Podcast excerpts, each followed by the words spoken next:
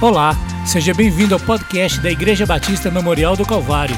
Você irá ouvir agora uma mensagem de Deus ministrada ao seu coração. Compartilhar um pouco com a igreja sobre um convite recusável. E nós vamos ler no livro do evangelista Lucas, capítulo 14, de 15 a 24. E gostaria que a igreja se colocasse de fé, de pé em reverência à palavra de Deus. Lucas capítulo 14, versículos 15 a 24.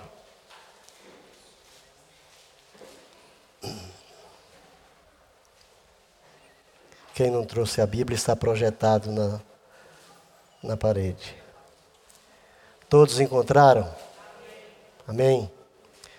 Ora, ouvindo tais palavras, um dos que estavam com ele à mesa disse: Bem-aventurado aquele que comer o pão no reino de Deus. Jesus, porém, respondeu: Certo homem deu uma grande ceia e convidou muitos. A hora da ceia enviou o seu servo para avisar os convidados: Vinde, porque tudo já está preparado.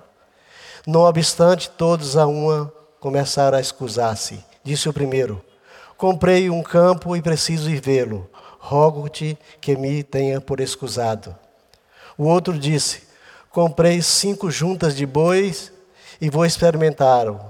Rogo-te que me tenhas por escusado. E outro disse: Casei-me e por isso não posso ir. Voltando o servo, tudo contou ao seu senhor. Então, irado, o dono da casa disse ao seu servo: Saí depressa para as ruas e becos da cidade e traz para aqui os pobres, os aleijados, os cegos e os coxos. Disse-lhe o servo: Senhor, feito está como mandaste, e ainda há lugar. Respondeu-lhe o Senhor: Sai pelos caminhos e atalhos e obriga todos a entrar para que fique cheia a minha casa. Porque vos declaro que nenhum daqueles homens que foram convidados provará da minha ceia. Louvado seja o teu nome. Graças te damos, Senhor, pela tua palavra que fala aos nossos corações.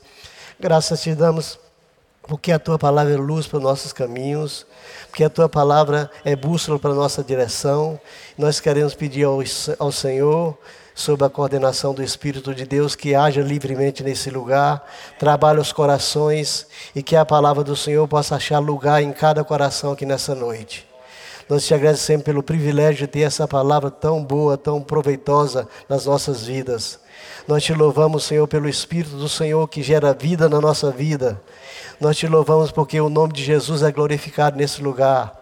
A Ele toda a honra, toda a glória, todo louvor. Te agradecemos nessa noite e te pedimos, opera milagrosamente nessa noite nossos corações, em nome e por amor de Jesus. Amém. Podeis sentar, irmãos. Em nenhum outro tempo a terra foi tão contemplada com a palavra do Evangelho como nesses últimos anos, nesses últimos dias.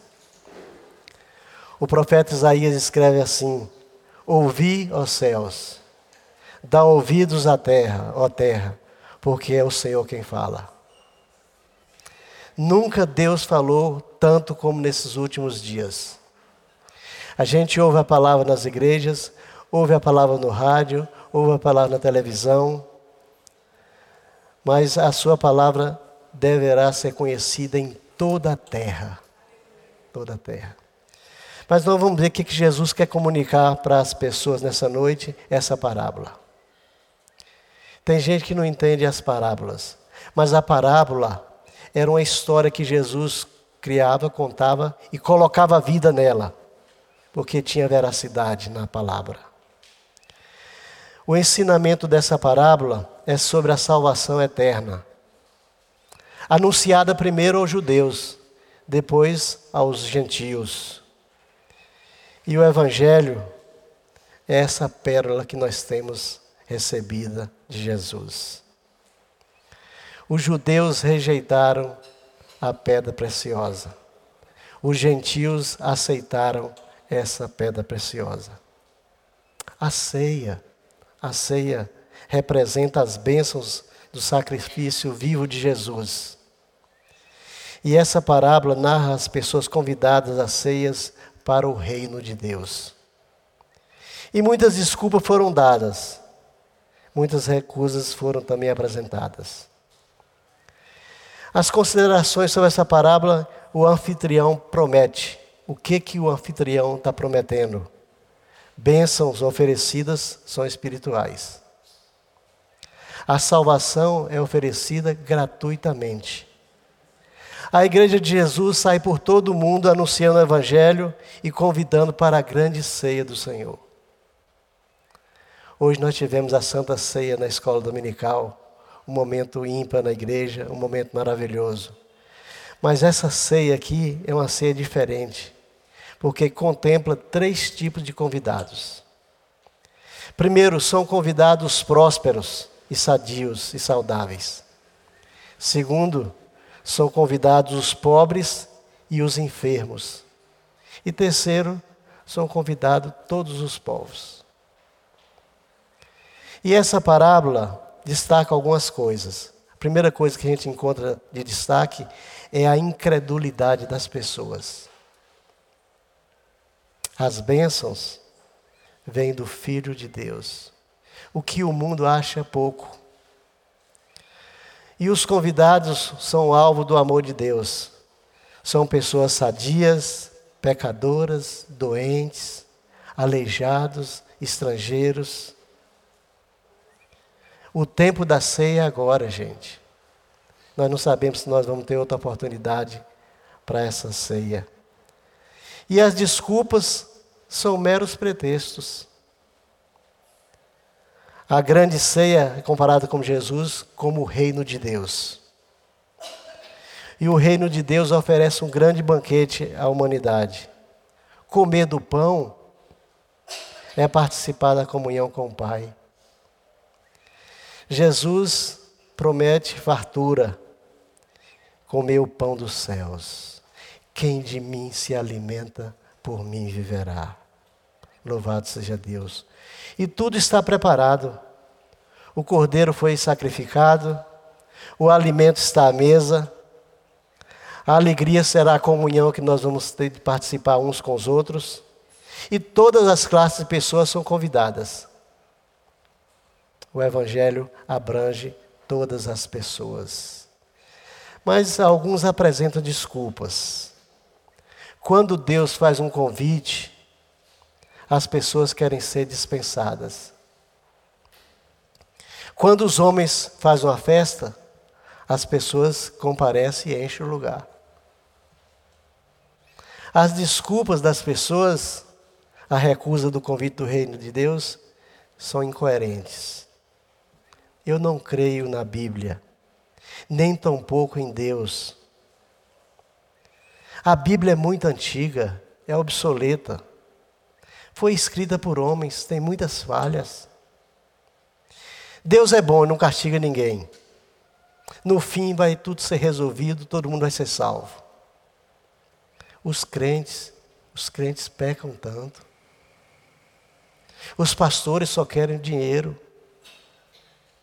O que, na sua verdade, não é totalmente mentira. Atualmente, os crentes justificam sua falta dizendo: isso é normal, isso é cultural. Por isso, muitas pessoas estão recusando o convite de Jesus.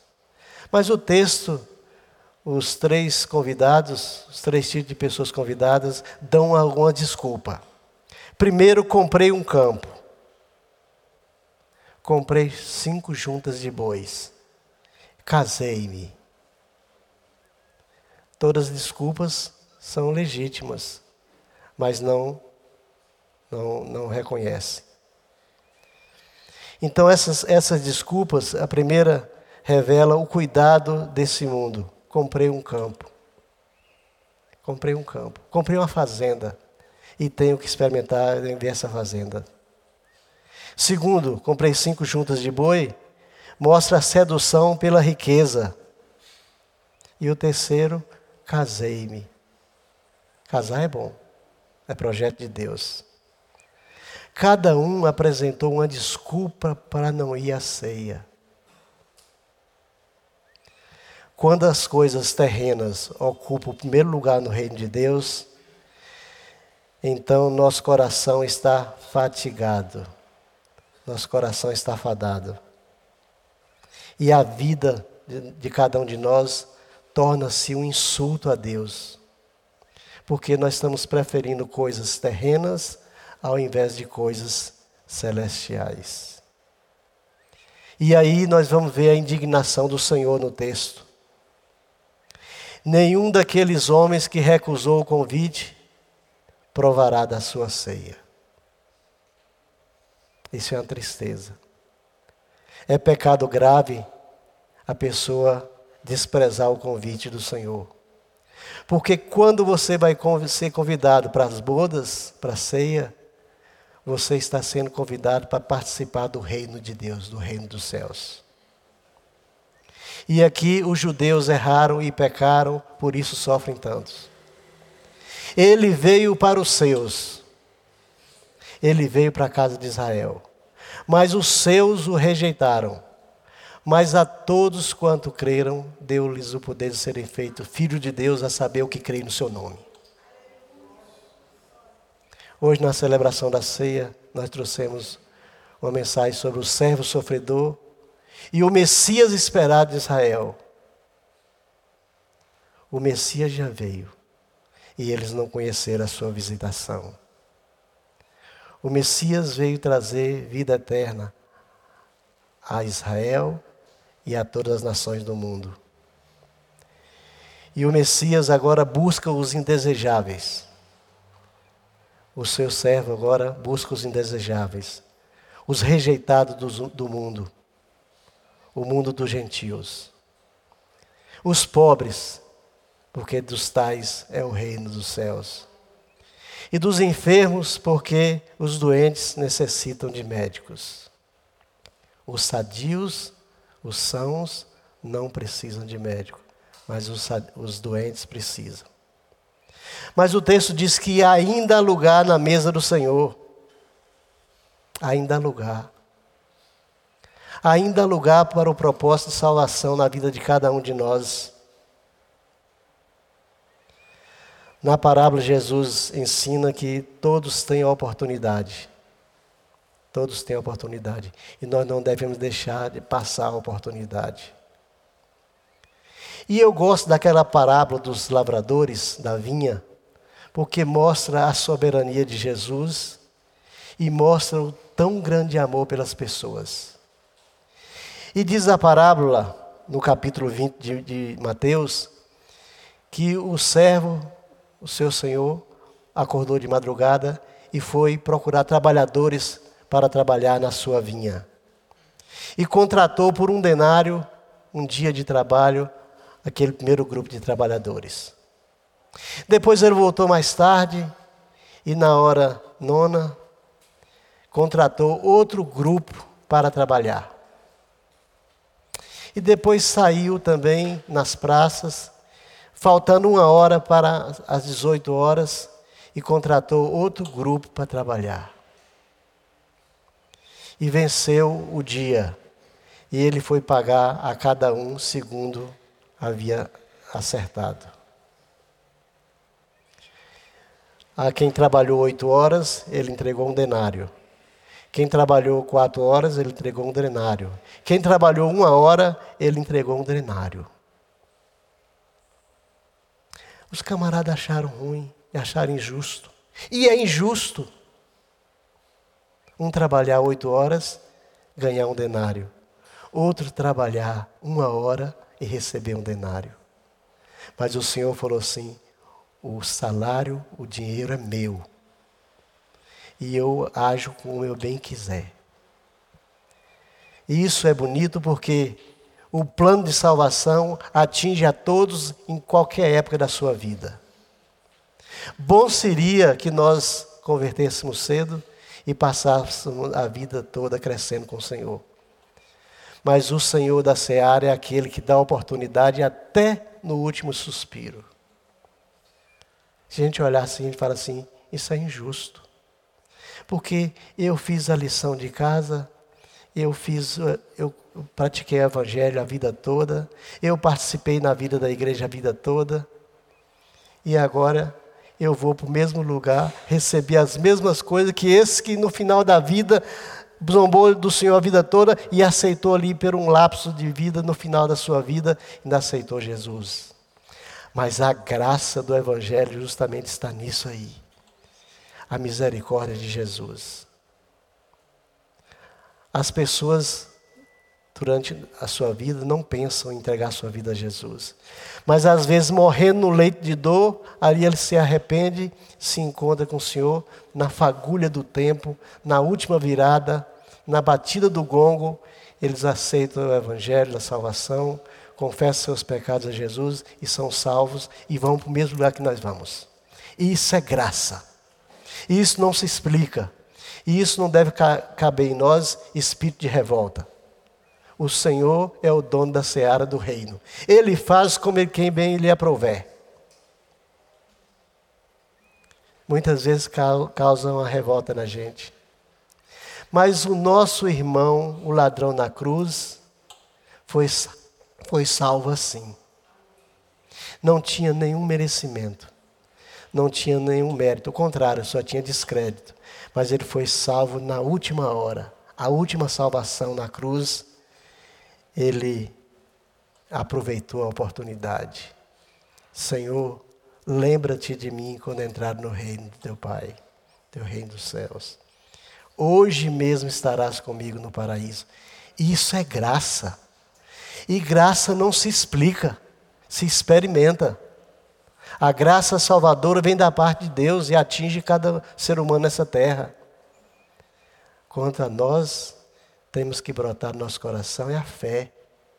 Uma fé fervorosa, um espírito contrito e uma esperança eterna. A fé. Essa parábola é uma parábola preciosa, porque nos dá orientações sobre a vida e aqui a ordem do Senhor é para que saíssemos pelos caminhos, pelos atalhos, pelos becos, e trazendo os pobres, os aleijados, os cegos, coxos. Aqui se realiza o constrangimento de Jesus. O Evangelho é além de cuidar das coisas, das dores físicas, faz nos libertar da miséria social, o plano de Deus é que seus servos convidaria todas as nações, tribos, povos e línguas. E no Apocalipse está cumprido bem isso, que se converterão ao Senhor todos os povos, raças, tribos e nações. Todos conhecerão o Senhor. Louvado seja Deus. Quanto aos que recusam o convite, diz o dono da, da, da, da, da ceia que que eles não provarão da ceia do Senhor. Aqueles que negarão o convite. Aqueles que negarão a pessoa bendita do Cristo eterno. Jesus veio a essa terra fazer expiação pelos nossos pecados, cobrir os nossos pecados. Jesus veio oferecer a sua vida através da morte vicária. Jesus substituiu na cruz cada um de nós. Jesus veio fazer propiciação pelo meu pecado, pelo seu pecado. Isso quer dizer que ele encobriu e esqueceu e removeu a culpa. Agora nenhuma condenação há para os que estão em Cristo Jesus, que não anda segundo a carne, mas que anda segundo o Espírito. E a sua obra foi redentora. Ele consumou a obra redentora. Ele pagou a nossa dívida com preço alto seu sangue e cravou na cruz do Calvário. Louvado seja Deus. Jesus veio para acudir e satisfazer as necessidades das pessoas. Ele multiplicou o pão, ele curou a todos, ele fez coisas maravilhosas, ele libertou das doenças, ele libertou dos demônios. E agora faz um chamado. Poucos são escolhidos, Muitos são chamados, poucos são escolhidos. Acolher a graça de Deus é atender o convite que Jesus está fazendo. Porque muitos são chamados e poucos são escolhidos. Isso eu não sei porquê. Isso constrange a cada um de nós. Mas a salvação é a muitos. Mas por que que só alguns irão aceitar? Isso é mistério. Eu não sei, ninguém pode saber. Porque eu fui alvo do amor de Deus e porque outros não são.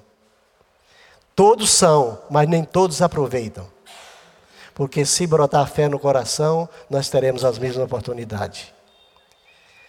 O que acontece no mundo hoje, o que acontece aqui também nessa parábola, é uma situação chamada de hedonismo. Eu comprei um campo, comprei cinco juntas de boi e casei-me. As pessoas pensam no prazer próprio.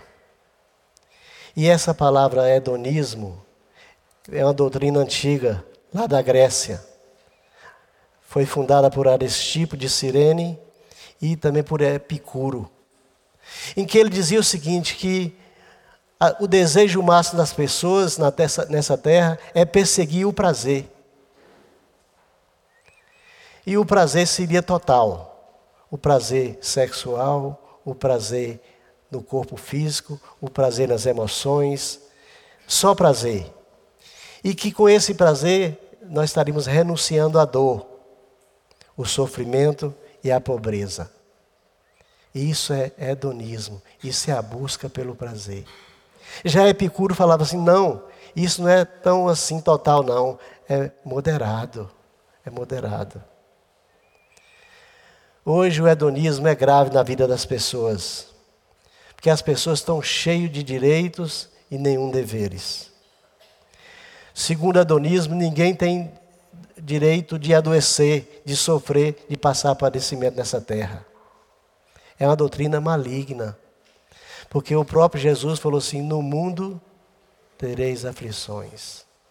E o próprio Jesus teve sofrimento e teve dor nesse mundo. Essa doutrina diz assim: você tem direitos. E os deveres? Onde ficam os deveres? Paulo escrevendo aos Romanos, capítulo 3, versículo 23, fala assim: Pois todos pecaram e destituídos estão da glória de Deus. Então, nos coloca, nos nivela como iguais, nenhum melhor do que o outro, mas sendo justificado gratuitamente pela sua graça, mediante a redenção que está em Jesus Cristo, nosso Senhor. Nós somos regenerados, nós somos justificados pela fé em Jesus Cristo. Tão somente O próprio Jesus falou que nós seríamos atribulados, mas que nós tivéssemos bom ânimo e Ele estaria lá na frente esperando por nós. As igrejas hoje estão também procurando viver um tipo de hedonismo, em que o entretenimento é a meta para, para as pessoas. Você vai no culto e lá tem o culto dos ímpares. O culto dos ímpios é o culto do solteiro, do divorciado, da divorciada, é o culto para os ímpares. Também tem o culto dos jovens, dos pares, dos que estão namorando, que estão noivos. Os retiros também são assim. E o cultão libera geral. E ninguém ora, ninguém jejua, ninguém vem para o culto de oração. Então, estão vivendo uma vida de apatia por causa do hedonismo. E o hedonismo é uma doutrina maligna. Nós temos direito à misericórdia de Deus. Pela sua graça sois salvos, mediante a fé. E o perdão dos pecados? Todos nós necessitávamos de salvação. E a salvação é perdão dos pecados. E Jesus é aquele que veio salvar os homens. Porque perdoar pecados aos que creem é uma coisa difícil, porque nós temos que seguir essa doutrina. As desculpas dos convidados aqui são parecidas com as desculpas de muitos de nós. Vou comprar uma fazenda, ou comprei uma fazenda, comprei cinco juntas de boi e casei-me. Isso não são desculpas.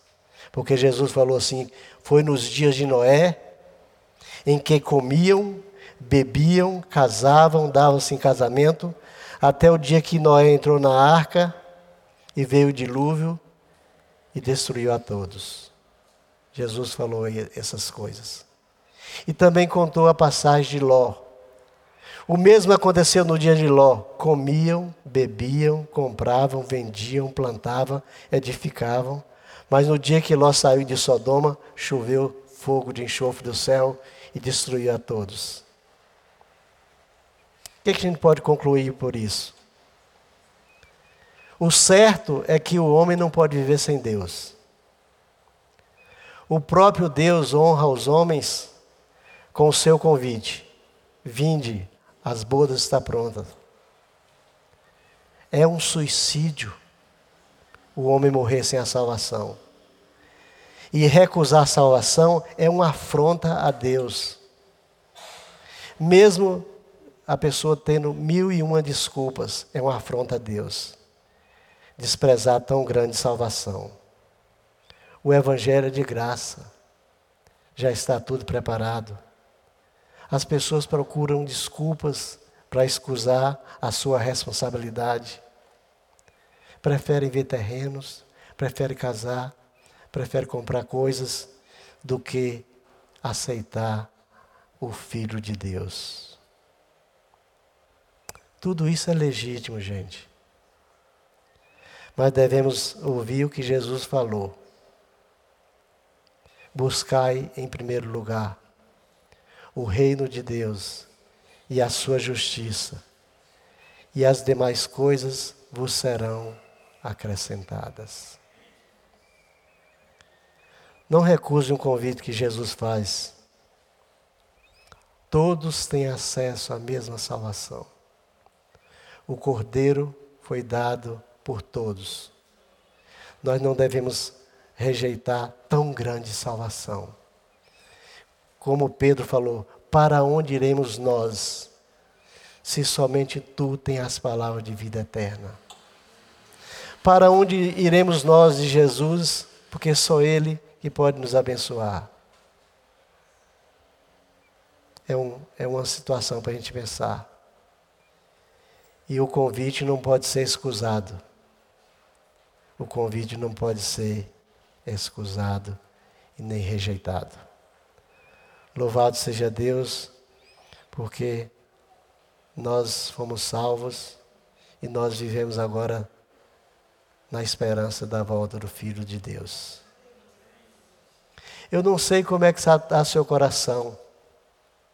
Se ainda ferve pela volta de Jesus, ou se você acostumou e falou, não, ele não voltou até agora, talvez nem volte. mas em Jesus não, nunca foi encontrado nenhuma palavra de inverdade. Ele não pecou nem por palavras. E ele prometeu que viria. E ele vai vir, vai voltar no tempo do Senhor. Na plenitude dos tempos, ele veio, consumou sua obra maravilhosa. Nós estamos vivendo esse parente da graça em que a gente vê tanta tolerância dos céus para com a terra e às vezes os homens continuam brincando. Tanta tolerância.